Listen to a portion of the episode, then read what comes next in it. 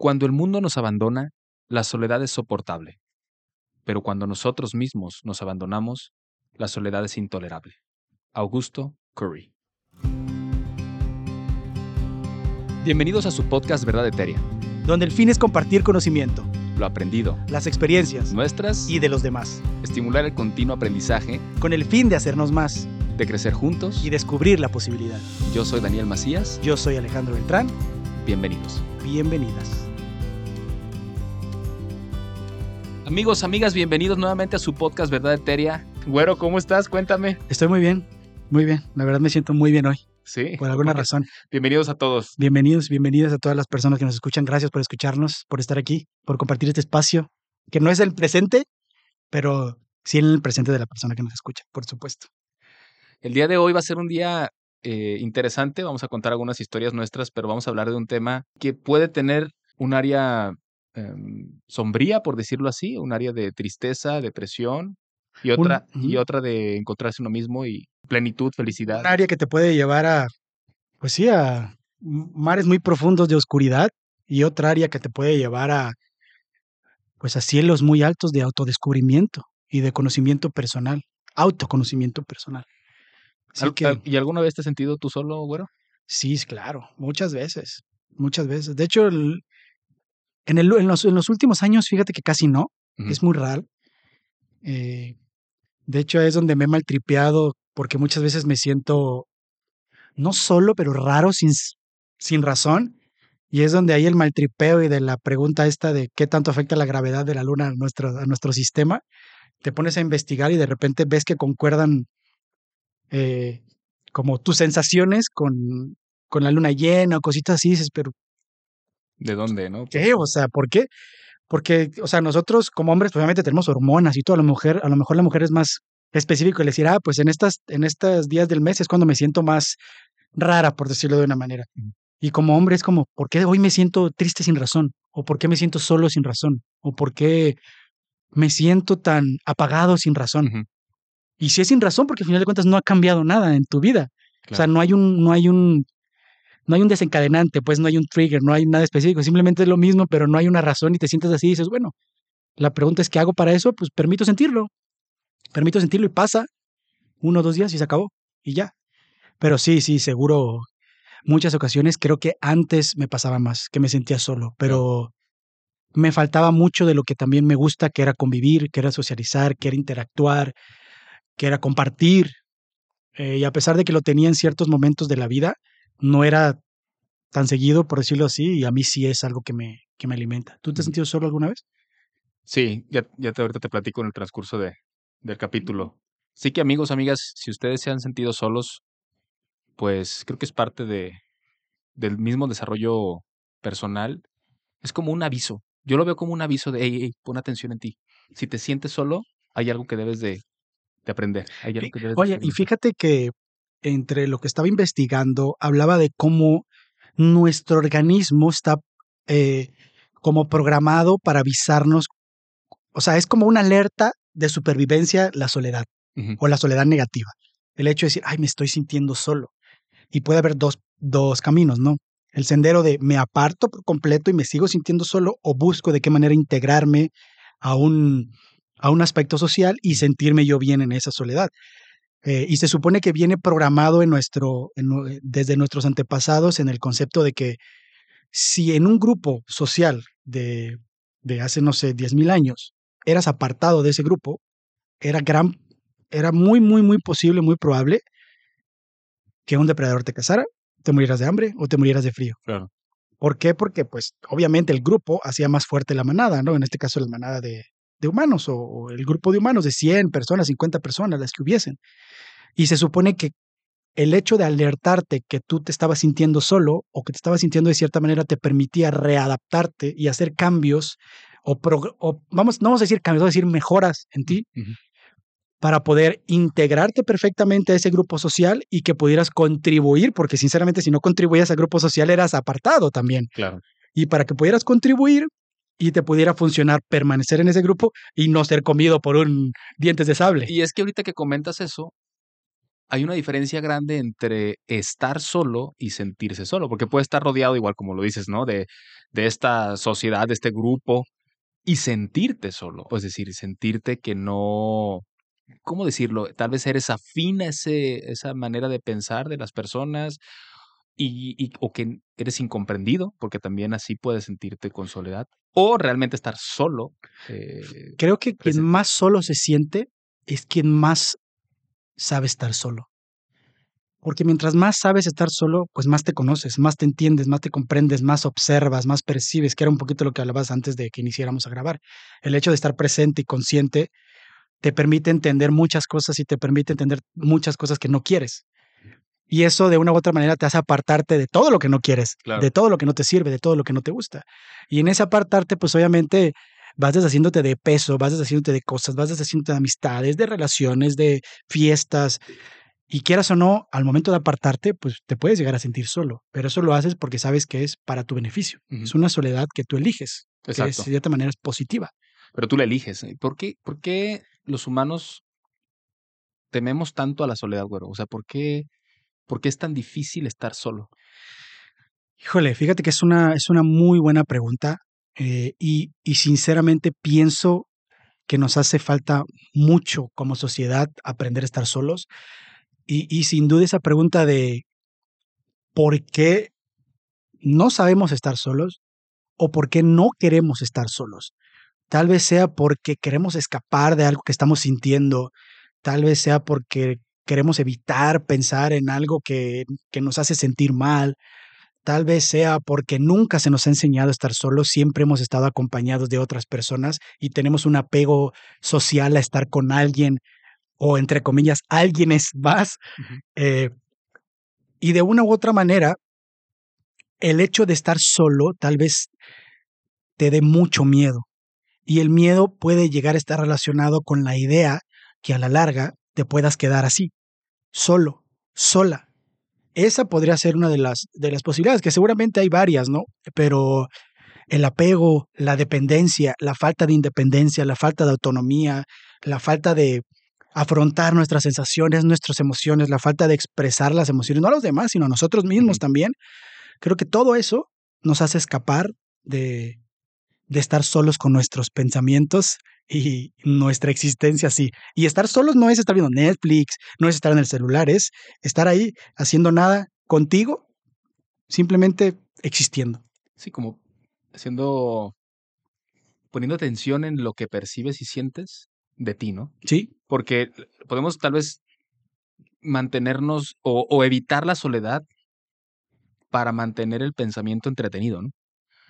Es decir, para que no tengamos ese momento, o no o para no pensar simplemente, ¿no? sí, o, o- o- o estar pensando en cosas del día al día. Por eso estás, te gusta estar acompañado, por eso una relación, por ejemplo, que te mantenga el pensamiento ocupado en cosas que no te hacen pensar en ti. Mira, sí, Sí, no, iba a contar ahí parte de mi historia. Yo, yo em, cuando era adolescente, podría decir, tuve varias crisis de soledad y esa crisis llegaba en la noche.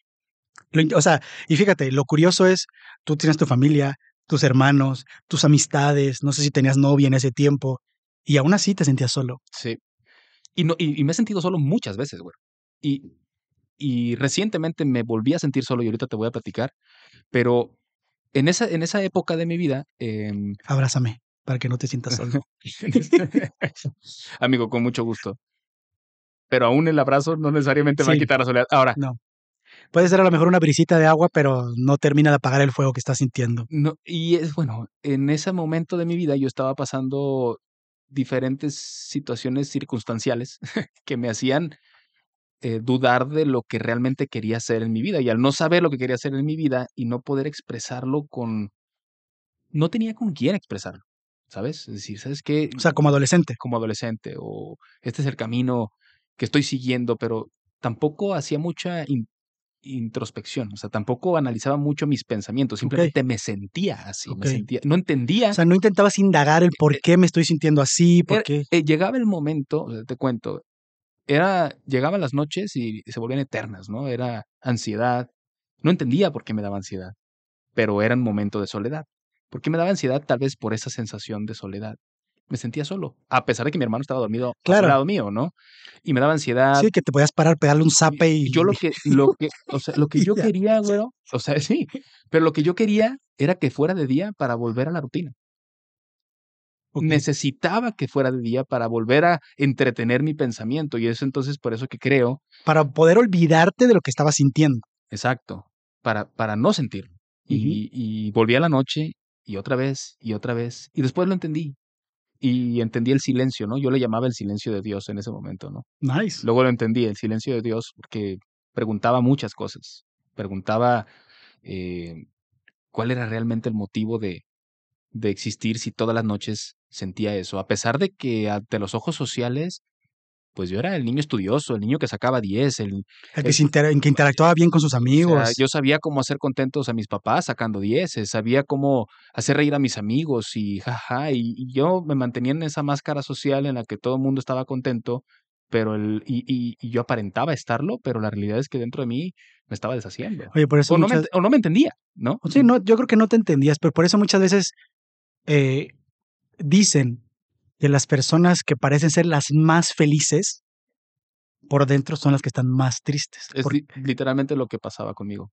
Y estaba triste, pero estaba logrando lo que la sociedad podría llamar, eh, pues en cierto punto, un, pues, tus un cami- compromisos un personales. éxito, un propósito de vida, ¿no? Él se va a convertir en médico y, y lo está logrando y está sacando las mejores calificaciones y es de los primeros lugares, etcétera, etcétera. Pero me sentía solo. O sea, sí llegué a tener, por ejemplo, en ese periodo, eh, llegué a tener novias. ¿Al mismo tiempo varias? No, solo una, siempre, respa- siempre respetado eso, amigo. Siempre. Excelente. Pero, pero ha sido, o sea, fue un proceso en el cual iba entendiéndome a mí, porque duraba muy poco con, mi, con mis relaciones. Duraba seis meses y cortaba, porque me seguía sintiendo solo, aún con una relación. Entonces empecé a entender, y eso fue un proceso de años. Oye, fíjate, perdón que te interrumpa, pero ¿cuántas personas en el mundo no han de estar en una relación tal vez porque se sienten solos? Exacto. Tratando de. La So- razón es la incorrecta, Exacto. ¿sabes? Y, es, y, y bueno, eso precisamente es a donde iba. Entendí que no me sentía solo por la compañía que tenía, me sentía solo porque ni siquiera sabía quién era. Hoy, hoy me sigo preguntando todas las noches Claro. quién soy, pero, pero empecé a entender el, el silencio, que yo llamo el silencio de Dios, cada quien lo puede llamar como sea, pero el silencio se empezó a volver un, como el punto de partida. El punto de partida para empezar a comprender por qué me sentía como me sentía. Y, de- y, y todo comenzó de empezar a dejar pasar los pensamientos, que llegaran sin juzgarlos y dejarlos ir. ¿A qué edad más o menos era eso? Mm, fue diferentes etapas. La primera fase yo creo que fue como a los 12, 13 años. De- Pues para tus 12, 13 años creo que estabas en un proceso reflexivo e introspectivo. e- en ese muy fuerte, Lo ¿eh? que quiero decir es que en ese momento comenzó Claro. y no lo entendía. Y fueron años. Fui a- con psiquiatras y todo esto. Eso fue ya más adelante, quizá unos dos años después. Y, y mm, poco a poco fui entendiendo, entendiéndome, quizá la palabra. Y Conociéndote. conociéndome o aceptando, aceptando por qué me sentía así, ¿no? Y si te pones a indagar, definitivamente había un porqué de las cosas, pero el momento reflexivo era en ese silencio. Es decir, si no aprovechaba ese momento, yo, yo ahorita en retrospectiva digo, ese momento llegó a mí porque era el momento que tenía que pasar, o sea, tenía que sentirme solo, tenía que estar solo para poder dar tiempo a mis pensamientos enfocarse en lo que tenían realmente que enfocarse, que era comprenderme a mí. Pero fue un proceso de años. Entonces, en mí, inicialmente la soledad se traducía en sufrimiento, porque era ansiedad, era un malestar, era una sensación horrible. Si tú, amigo o amiga, has sentido eso, sabes a lo que me refiero Claro. pero ah, con el paso del tiempo, la manera de, de entender el pensamiento, más bien la soledad, cambió a ser un momento de armonía y de paz en el cual logré comprenderme. Es decir, era necesario pasar por ese proceso de soledad para que la soledad se transformara en un momento de alegría, ¿no? Claro, y Pero tú fue- supiste, bueno, no supiste, fuiste aprendiendo con la marcha a transformarlo. Y eso que dices del silencio, fíjate que para aprender profunda y trascendentalmente a conocernos nosotros como personas, necesitamos sí o sí el silencio. Y ahora que mencionas eso del silencio de Dios, eh, me hace, ¿cómo se llama? Reflexionar. Me hace reflexionar y me hace como prender un interruptor porque precisamente, y microespacio publicitario, por eso mi tercer libro lo llamé Monólogos del Silencio. Está bueno, amigos, está bueno. Y lo llamé Monólogos del Silencio precisamente porque es el silencio el que está hablando, es el silencio el que está transmitiendo toda esa sabiduría infinita en letras. No soy yo, no eres tú, porque en el silencio las respuestas muchas veces no vienen de tu razonamiento, no vienen de tu mente, vienen desde una parte más profunda, que es la que más necesitas en Pero ese ¿sabe- momento. ¿Sabe lo interesante? Es que tú lanzas la pregunta. Sí, sí, O sea, tú lanzas la pregunta, y por eso le llamaba yo silencio de Dios, porque yo culpaba a Dios. O sea, yo le decía, oye, pues ¿por qué me está pasando esto a mí? O sea, he, he hecho un esfuerzo para cumplir con todas mis responsabilidades y, y creo que voy bien cumpliéndolas, pero desgraciadamente, pues no me están dando la felicidad que creí que me iban a dar, ¿sabes? Y es el momento. Lanzaba la pregunta, ¿por qué a mí? Etcétera, ¿por qué a mí? ¿Por qué a mí? Porque Es el típico, yo soy la víctima, ¿no? soy el único y cuando no sabes que probablemente muchas personas, si no es que la gran mayoría o todas, en algún punto hemos sentido esta, esta soledad. Oye, esta y- soledad acechando, Oye, acechándote en las noches, Sí, ¿eh? Y sí. acechándote. Oye, pero ¿qué, ¿qué fue lo que... Bueno, ¿de qué manera te llegaron las respuestas por un lado? Y segundo, ¿qué fuiste haciendo para poder escapar? No digo de la soledad, porque el hecho de escapar de la soledad creo que se- está mal manejado a nivel social. Necesitamos la soledad. Y, y digo necesito sabiendo que la palabra necesito casi no la utilizo. Claro. Porque el necesitar solamente necesitas respirar, necesitas comer, necesitas muy pocas cosas realmente para sobrevivir. Pero en este caso, el necesitar la soledad es crucial para poder interactuar socialmente con las personas de manera apropiada.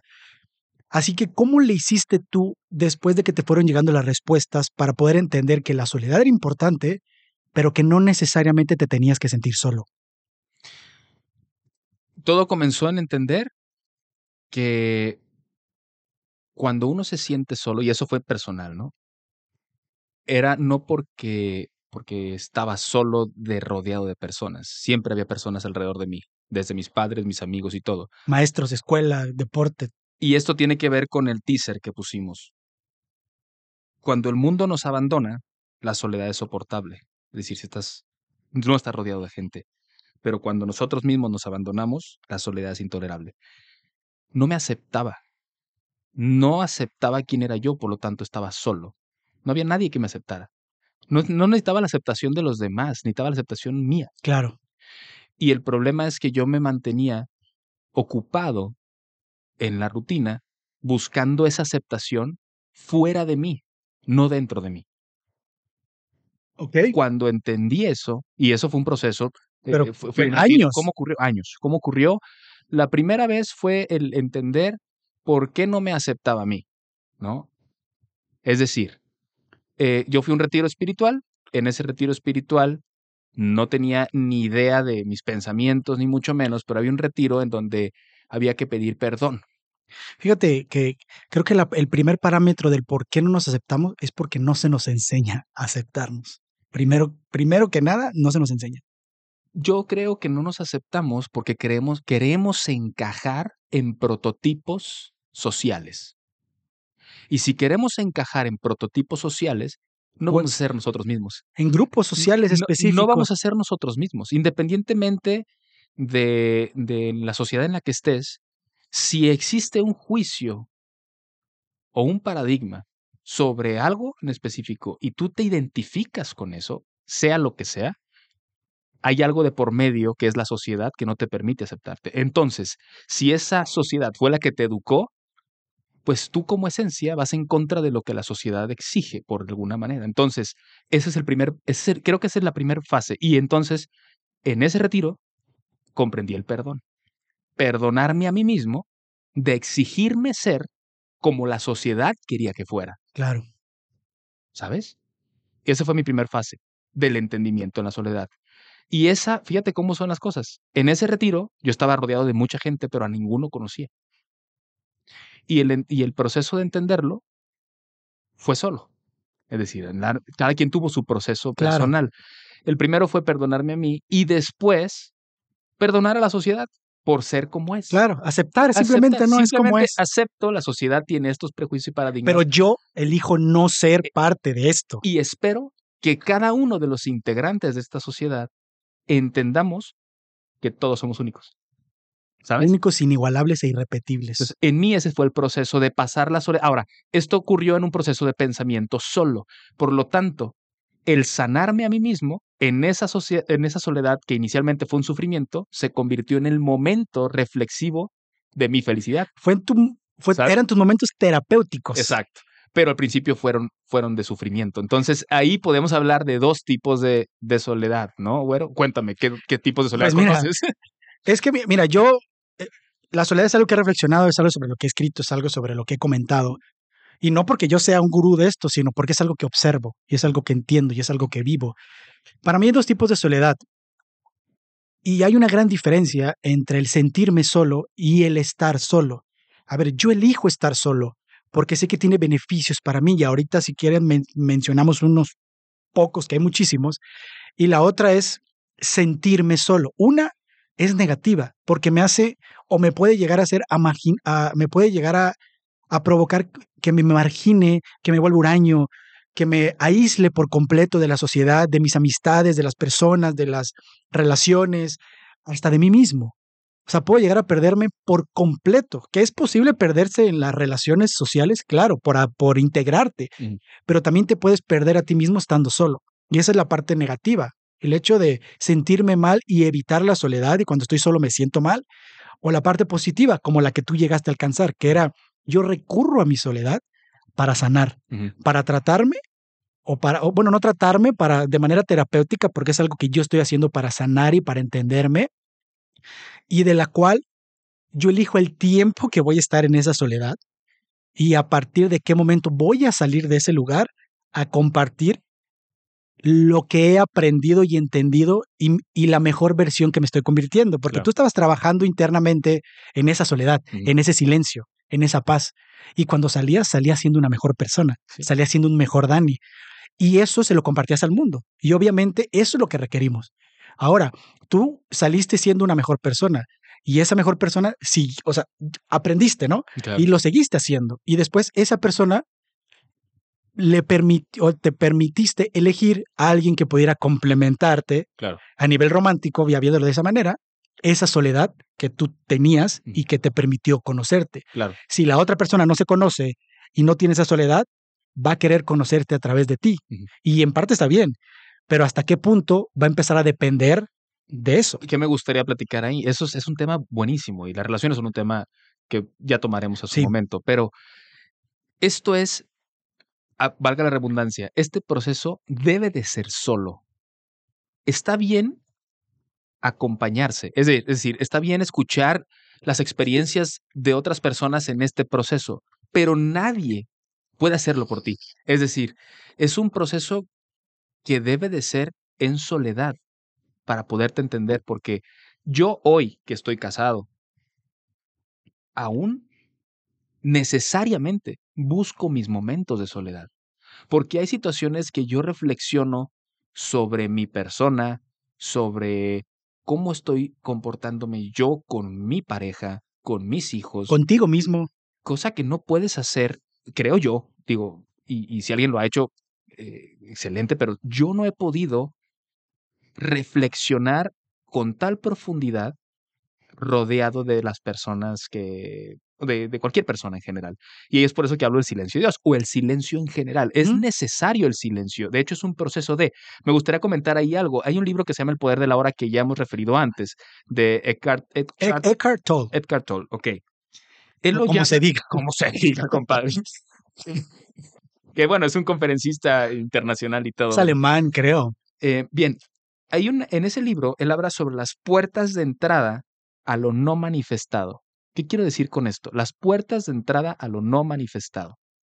Imaginemos lo manifestado como todo lo que involucra el pensamiento y lo físico. ¿Ok? ¿sí?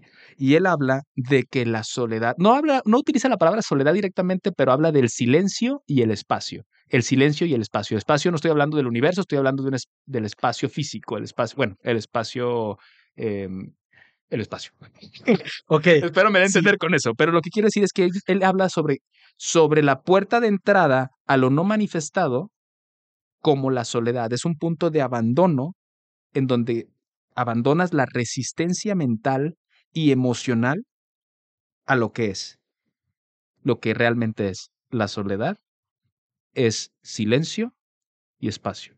Y es un punto de meditación. ¿Y qué quiero decir con esto? Ese momento de meditación puede ser en ese momento de soledad, pero tienes que encontrarlo, tienes que buscarlo intencionalmente. Y es que también vale la pena conocernos a nosotros mismos. A lo mejor también identificar qué tipo de personalidad tenemos. Podemos ser una persona introvertida y esa persona introvertida necesita obligadamente recurrir a su espacio, recurrir a su soledad para recargarse.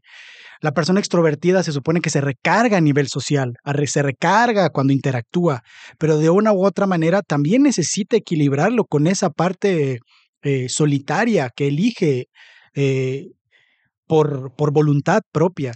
Y también el entendernos nos va a permitir eh, ayudarnos a nosotros mismos para equilibrar esas partes de nosotros y saber que el estar solos no significa necesariamente que tenemos que sentirnos solos, sino que es a conciencia, con la voluntad de hacerlo, porque sabemos que nos da un beneficio específico y que cuando salgamos al mundo, entonces podemos ofrecer algo de ese beneficio específico que nos dio a nosotros a todas las personas que nos rodean. Claro. Y saber que, bueno, si ya te conoces, por ejemplo, yo que yo salgo, interactúo, socializo y todo, necesito obligadamente sí o sí, después de ciertos periodos de socialización, regresar a mi soledad, como si yo estuviera en una cueva, esa cueva estuviera sellada y nadie me hable, nadie me moleste, nadie me toque. A lo mejor son horas lo que requiero, Mm, pero es crucial para mí y eso es lo que yo he identificado, claro, porque yo me siento desgastado después de mucho tiempo. A pesar de que lo disfruto, es algo que necesito, bueno, que no necesito, que elijo, que para mí es un alimento fundamental el convivir, el interactuar, el compartir, el platicar, el jugar, el reír, pero me- es desgastante, quieras o no, estás intercambiando energías con sí, personas sí, claro. y yo requiero recargar esa energía para volver a salir y ofrecer lo mejor de mí, porque si no estoy al 100%, Y bueno, dar tiempo a, a comprenderte, porque este es un proceso continuo, no es como que yo ya me comprendí cuando era un adolescente y ya s- me he comprendido para el resto de mi vida. Yo creo que este es un proceso infinito, o sea, no vas termina nunca. vas creciendo en esa parte, lo voy a llamar crecimiento personal, eh, pero vas, vas evolucionando, desarrollándote en ese crecimiento personal que como dices tú vas y lo compartes con la comunidad, pero luego regresas y dices, este es la persona en la que me estoy realmente queriendo convertir y te empieza a conocer. Y déjame lo cito a, a este libro del poder de la hora. La mayoría de los seres humanos son inconscientes de estas dimensiones. Está hablando del espacio y del tiempo, del espacio y de, y de la soledad. No hay espacio interior, no hay quietud, están desequilibrados. En otras palabras, conocen el mundo o creen que lo conocen, pero no se conocen. Se identifican con su propia forma física y psicológica, pero son inconscientes de la esencia. de lo que verdaderamente somos. Exacto. Y es difícil porque, bueno, entonces, ¿qué somos? Si no nos, si realmente no, ya hemos platicado esto, pues, pero, pero el momento de soledad, repito, puede ser una tortura para muchas personas. Y normalmente es porque nos identificamos con estas características, con estos logros que hemos hecho, pero no, no nos conocemos. Y cuando estamos en soledad, es que ese yo interior está pidiéndote, "Ey, hay algo más que debes saber. Esto que estás haciendo es lo que la sociedad quiere de ti, pero ¿qué quieres tú de ti? Y es que fíjate que la soledad debería verse como un refugio, como tu hogar, como el lugar donde te sientes perfectamente segura. Imagínate que sales a cazar, que somos nuestros antepasados y de repente llegamos a nuestro hogar, es donde mejor te sientes, donde más calma te sientes, donde puedes ser tú verdaderamente, donde tu máxima vulnerabilidad es permitida eh, de salir, donde realmente puedes expresar todo lo que tienes, todo lo que sientes y el ser en tu máximo esplendor, pero es tu refugio, es tu lugar seguro. Así es como debería ser. Me gustaría preguntarte, Dani, en, en estos momentos de tu vida, me gustaría preguntarte, ¿cómo te conoces a ti mismo en estos días y por qué crees que haya tanta necesidad en las personas de caer bien? Y no sé si quieras que cerremos aquí después de este y abrimos otro. Bueno, bueno, te, te contesto eso en el otro capítulo. ¿Qué hacemos? Recuerda, lo único que existe es el aquí y el ahora.